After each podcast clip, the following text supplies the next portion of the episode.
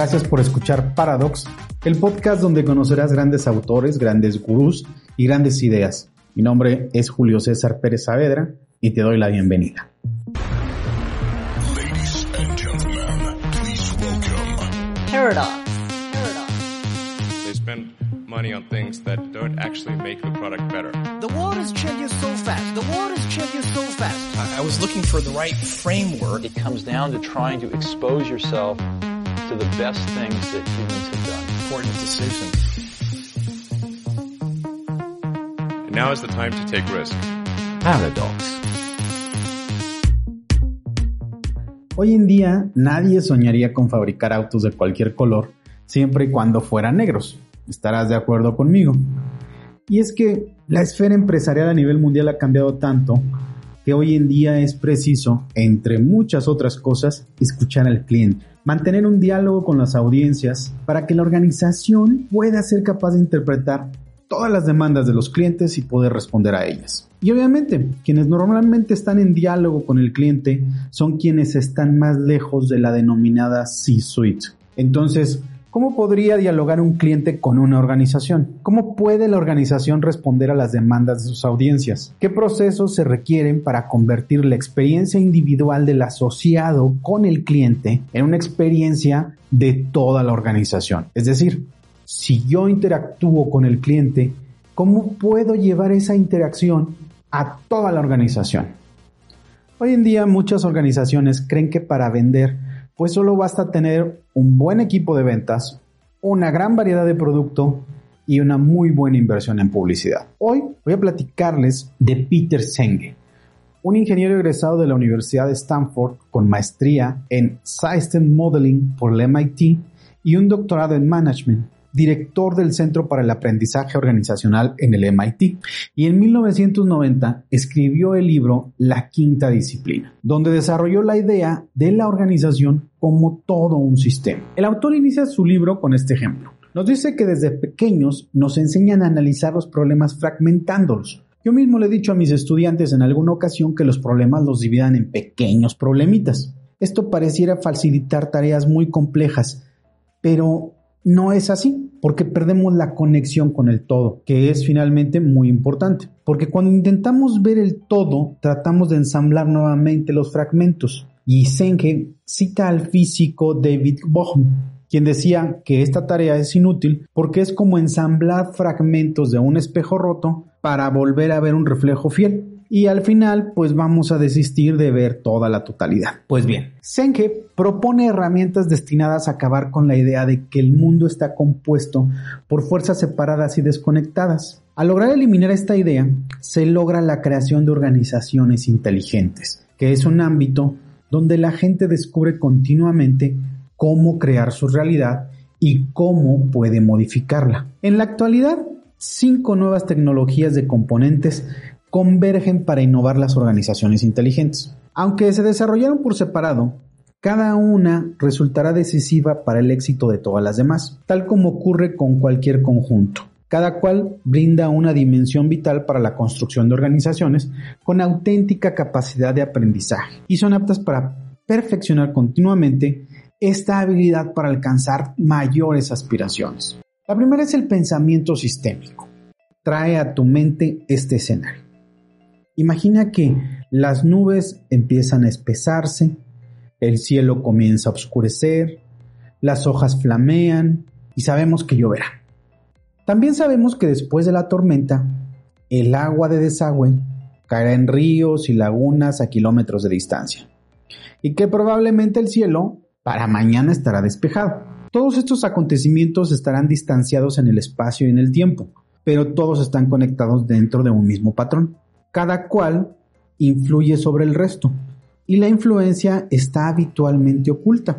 Solo podemos comprender el sistema de la tormenta cuando contemplamos el todo y no cada elemento individual. Es decir, cuando pensamos en tormenta, pensamos en todos estos factores juntos, no pensamos en cada uno de manera separada.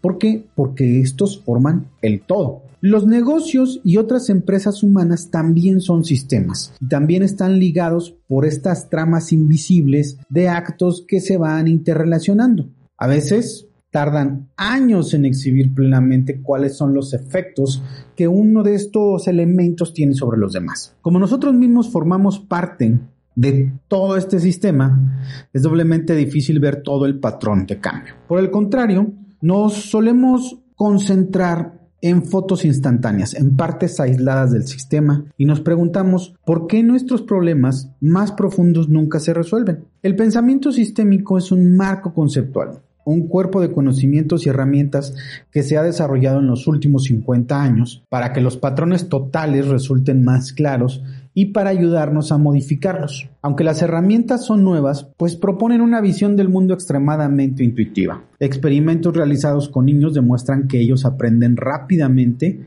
el pensamiento sistémico. El pensamiento sistémico permite comprender el aspecto más sutil de la organización inteligente, la nueva percepción que se tiene de sí mismo y del mundo. El siguiente es el dominio personal. En este sentido, dominio alude a un nivel muy especial de habilidad. Un maestro artesano domina la alfarería o el tejido, pero no ejerce dominación sobre estas actividades. La gente con alto nivel de dominio personal es capaz de alcanzar coherentemente los resultados que más le importan. Aborda la vida como un artista abordaría una obra de arte y lo consigue consagrándose a un aprendizaje incesante. Entonces el dominio personal es una disciplina que nos permite aclarar y ahondar continuamente nuestra visión personal, concentrar las energías, desarrollar paciencia y ver la realidad objetivamente. En cuanto tal, es una piedra angular de la organización inteligente y su crecimiento espiritual. Sí, el crecimiento espiritual de la organización. El afán y la capacidad de aprender de una organización no pueden ser mayores que la de sus miembros. Las raíces de esta disciplina se nutren de las tradiciones espirituales de Oriente y Occidente, así como de las tradiciones seculares. Asombrosamente, sin embargo, pocas organizaciones alientan el crecimiento de sus integrantes.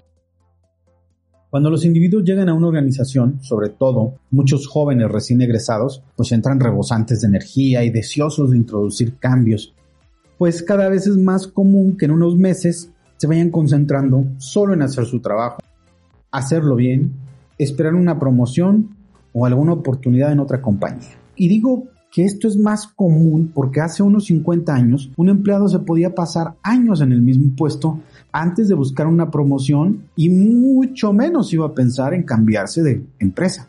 Hoy en día esto no se permite así. Este sentido de inmediatez que tenemos obliga a muchos a querer cambiar de trabajo rápidamente, no esperar una promoción, no sentirse esclavizados en un lugar. Muy bien, pues muy pocos adultos se afanan por desarrollar rigurosamente su dominio personal. Cuando preguntamos a los adultos qué quieren de la vida, la mayoría habla primero de aquello que querrían quitarse de encima. Ojalá mi suegra se mudara a otra parte. Ojalá se me fuera esta molestia de la espalda. Ojalá no tuviera estos vecinos. Ojalá mi compañero cambiara de empleo. La disciplina del dominio personal, en cambio, comienza por aclarar las cosas que de verdad nos interesan para poner nuestra vida al servicio de nuestras mayores aspiraciones. Aquí interesan ante todo las conexiones entre aprendizaje personal y aprendizaje organizacional, los compromisos recíprocos entre el individuo y la organización, el espíritu especial de una empresa constituida por gente capaz de aprender. El dominio personal alienta la motivación personal para aprender continuamente cómo nuestros actos afectan al mundo. El siguiente factor son los modelos mentales. Este es un tema apasionante, sin embargo me centraré en lo dicho por Senke, quien dice que son supuestos hondamente arraigados, generalizaciones e imágenes que influyen sobre nuestro modo de comprender el mundo y actuar. A menudo no tenemos conciencia de nuestros modelos mentales o los efectos que estos surgen sobre nuestra conducta. Los modelos mentales de conducta empresarial también están muy arraigados. Muchas percepciones acerca de mercados nuevos o de prácticas organizacionales anticuadas no se llevan a la práctica porque entran en conflicto con poderosos y tácitos modelos mentales que ya están arraigados en la organización. La disciplina de trabajar con modelos mentales empieza por volver el espejo hacia adentro.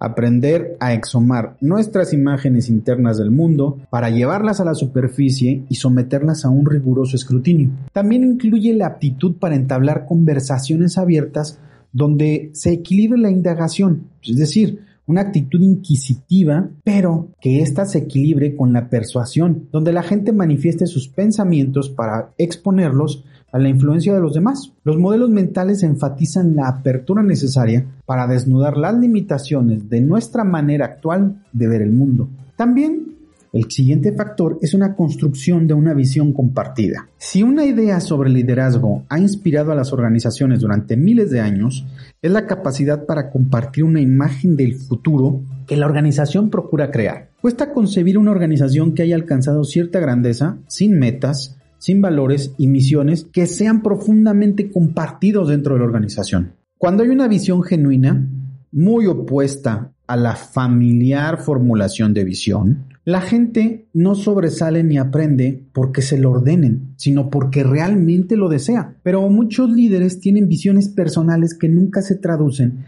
en visiones compartidas y estimulantes. Con frecuencia la visión compartida de una compañía gira en torno del carisma del líder o de una crisis que afecta a todos temporalmente. Pero dada la opción, la mayoría de la gente prefiere perseguir una meta elevada, no solo en tiempos de crisis, sino en cualquier momento. La práctica de la visión compartida supone aptitudes para configurar visiones del futuro compartidas que propicien un compromiso genuino antes que un acatamiento a rajatabla. Al dominar esta disciplina, los líderes aprenden que es contraproducente tratar de imponer una visión, por muy sincera que ésta sea. La construcción de una visión compartida siempre va a alentar un compromiso a largo plazo. Tenemos también el aprendizaje en equipo. Sabemos que los equipos pueden aprender en los deportes, en las artes dramáticas, en la ciencia y aún en los negocios. Hay sorprendentes ejemplos de cómo la inteligencia del equipo supera la inteligencia de sus integrantes y donde los equipos desarrollan aptitudes extraordinarias para coordinar acciones. Cuando los equipos aprenden de verdad, no solo generan resultados extraordinarios, sino que sus integrantes crecen con mayor rapidez. La disciplina del aprendizaje en equipo comienza con el diálogo, con la capacidad de los miembros del equipo para suspender los supuestos e ingresar en un auténtico pensamiento conjunto. Para los griegos, Diálogos significaba el libre flujo del significado a través del grupo, lo cual permitía al grupo descubrir percepciones que no se alcanzaban de manera individual. Es interesante señalar que la práctica del diálogo se ha preservado en muchas culturas primitivas, tales como la del indio norteamericano, pero se ha perdido totalmente en la sociedad moderna.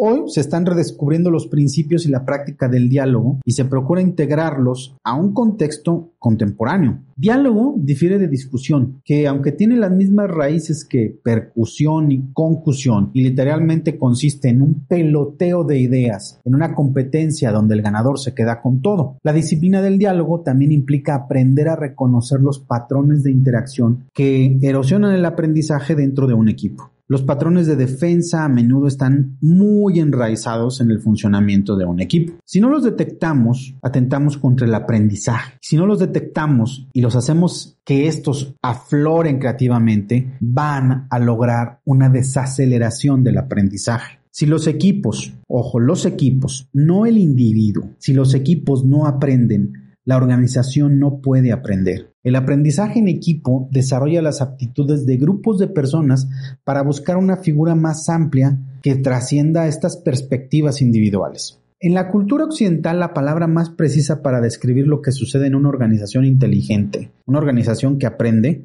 es un vocablo que no ha gozado de gran difusión en los últimos 100 años. La palabra es metanoia y se puede traducir como desplazamiento mental o cambio de enfoque o el tránsito de una perspectiva a otra. Y tiene una rica historia. Para los griegos significaba un desplazamiento o cambio fundamental. Más literalmente, trascendencia de la mente. Captar el significado de metanoia es captar el significado más de aprendizaje, pues el aprendizaje también supone un decisivo desplazamiento o tránsito mental. El problema de hablar de organizaciones que aprenden es que aprendizaje ha perdido su significado central en el uso contemporáneo. Y es natural, pues en el uso cotidiano aprendizaje ha pasado a ser sinónimo de absorción de información. Sin embargo, la absorción de información dista de construir el verdadero aprendizaje. Sería descabellado decir, ayer leí un gran libro sobre ciclismo y ahora he aprendido cómo es el ciclismo. No, a través del aprendizaje nos recreamos a nosotros mismos. A través del aprendizaje nos capacitamos para hacer algo que antes no podíamos. A través del aprendizaje percibimos nuevamente el mundo y nuestra relación con él. No es accidental que la mayoría de las organizaciones aprendan mal. El modo en que están diseñadas y administradas, el modo en que definen las tareas de la gente y sobre todo el modo en que nos han enseñado a pensar e interactuar y no solo en las organizaciones, sino de manera general, pues crean problemas fundamentales de aprendizaje. Peter Senke identificó siete barreras para el aprendizaje, pero esas las tocaremos en un siguiente capítulo.